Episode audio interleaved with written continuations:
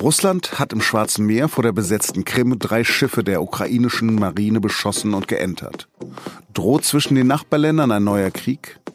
Wie gefährlich die Situation wirklich ist, darüber spreche ich jetzt mit Frank Nienhüsen, dem ehemaligen Russland-Korrespondenten der SZ. Sie hören auf den Punkt, den Nachrichtenpodcast der Süddeutschen Zeitung und mein Name ist Lars Langenau.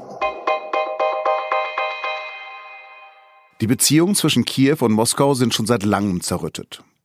Russland hat die Halbinsel Krim im Frühjahr 2014 annektiert. Jetzt eskaliert der Konflikt erneut.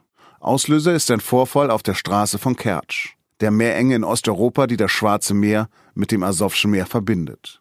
Drei Schiffe der ukrainischen Marine wollten am Sonntag die Meerenge passieren. Russland deutet dies als Provokation, beschießt die Schiffe und kapert sie.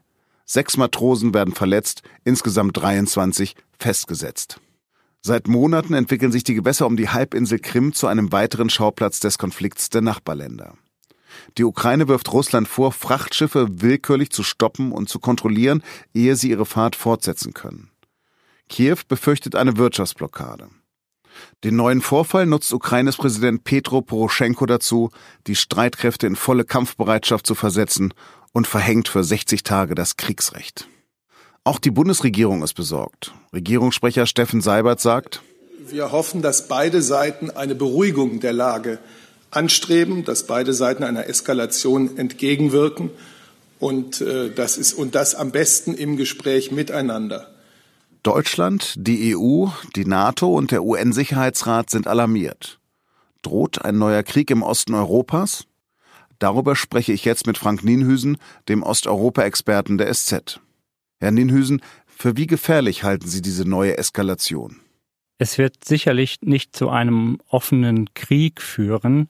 Das halte ich für sehr unwahrscheinlich. Aber dass ein russisches Schiff ein ukrainisches Schiff rammt, äh, dass es drei Schiffe beschlagnahmt und das Schüsse fallen, ist natürlich keine Kleinigkeit.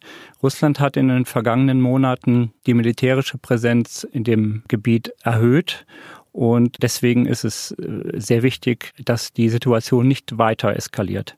Warum passiert denn diese Eskalation gerade eigentlich? Das hat den Grund, dass schon in den vergangenen Monaten durch den Bau der sogenannten Krimbrücke die Situation sich für die Ukraine extrem verschlechtert hat. Die Brücke spannt sich zwischen dem russischen Festland und der annektierten Krim. Deswegen hat Russland jetzt praktisch alle Karten in der Hand, Schiffe zu kontrollieren, die ukrainische Hafenstädte im Südosten des Landes ansteuern. Dazu gehören vor allen Dingen die Städte Mariupol und Berdjansk, die sehr darauf angewiesen sind, dass, äh, dass es einen Handel gibt, der in den vergangenen Monaten massiv eingebrochen ist. Wer hat jetzt diesen Vorfall provoziert? Der Kreml beschuldigt ja die Ukraine.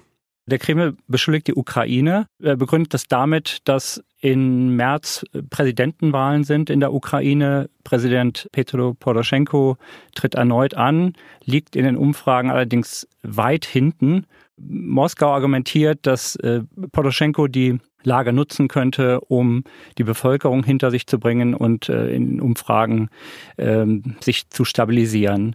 Andererseits hat sich die Situation in den vergangenen Monaten doch schon aufgeschaukelt durch das häufige Kontrollieren äh, ukrainischer Schiffe. Diese erhöhte Zahl der Kontrollen ist ein sehr schwerer Schlag für die Ukraine und das nutzt Russland natürlich auch durchaus gezielt aus, um Nadelstiche zu setzen. Poroschenko könnte abgelöst werden durch Julia Timoschenko, die wir ja am besten alle kennen. Würde sich da etwas verändern im russisch-ukrainischen Verhältnis, wenn sie neue Präsidentin werden würde? Das ist schwer zu sagen, weil auch Timoschenko zwar einerseits einen gewissen Zugang zu Moskau hat, aber der wird ja auch Poroschenko zugeschrieben. Gleichwohl betonen sowohl Poroschenko wie auch äh, Timoschenko, dass der Osten der Ukraine, die Krim, zur Ukraine gehören. Und es könnte sich auch kein ukrainischer Präsident oder Präsidentin sich erlauben, auf diese Gebiete zu verzichten. Wie könnte die NATO reagieren? Also über symbolische Unterstützungsmaßnahmen hinaus wird es wohl nicht gehen. Also die NATO wird keine keine eigenen Schiffe senden oder die Ukraine unterstützen mit Waffenlieferungen. Das wird sie auf keinen Fall tun. Es gibt noch den Krieg im Osten der Ukraine. Der Konflikt ist ja nicht gelöst.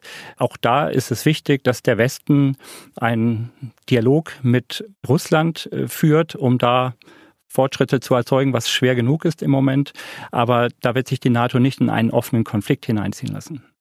Was wären jetzt die Schritte, die kommen müssten?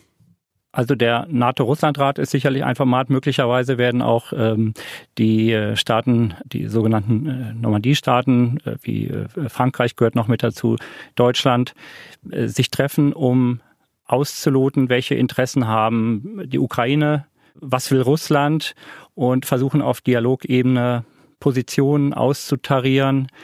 Was auch wichtig wäre, ist äh, die genaue Rechtslage. Da sind noch einige Fragen umstritten, weil die Ukraine und Russland das Asowsche Meer in einem Abkommen von 2003 als Binnengewässer ja auch sozusagen gemeinsam deklariert haben, in dem beide Länder offenen Zugang haben zu den Küstengebieten.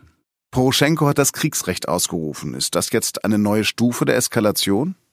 Ich will nicht von einer Eskalation sprechen, aber das deutet doch darauf hin, dass es der Ukraine sehr wichtig ist, die Ansprüche auf den Zugang zum Asowschen Meer zu untermauern. Und inwiefern da jetzt die Präsidentenwahl dafür eine Rolle spielt, das muss man noch genau sehen. Aber diese schnelle Debatte über die Einführung des Kriegsrechts deutet schon darauf hin, dass die innenpolitische Lage in der Ukraine eine große Rolle spielt. Vielen Dank, Herr Nienhüsen, für das Gespräch. Und jetzt noch drei Nachrichten, die heute wichtig sind. Das Wohnen in Großstädten könnte in Zukunft noch teurer werden. Die Wohnung auf dem Lande dagegen billiger. Das geht aus den Plänen von Bundesfinanzminister Olaf Scholz zur Reform der Grundsteuer hervor.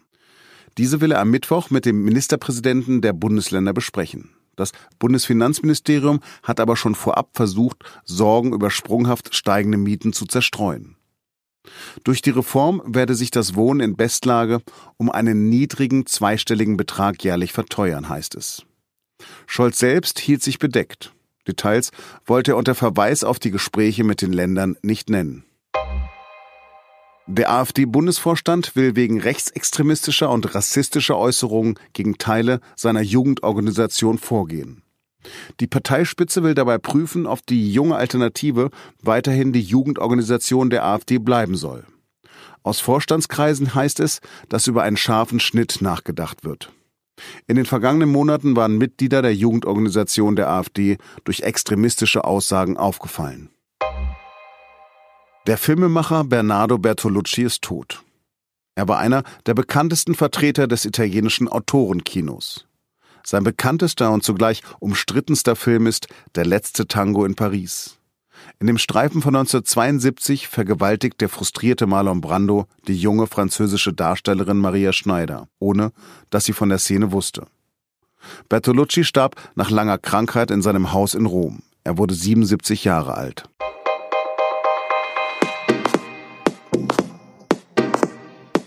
Nach Enthüllung über Steuerparadiese veröffentlicht die SZ jetzt eine weltweite Recherche über fehlerhafte medizinische Implantate die Implant Files. Auch am Dienstag finden Sie in der Zeitung exklusive Informationen darüber, wie Hersteller lebensgefährliche Zwischenfälle vertuschen und Politiker Patienten im Stich lassen. Vielen Dank fürs Zuhören und ich wünsche Ihnen einen schönen Feierabend.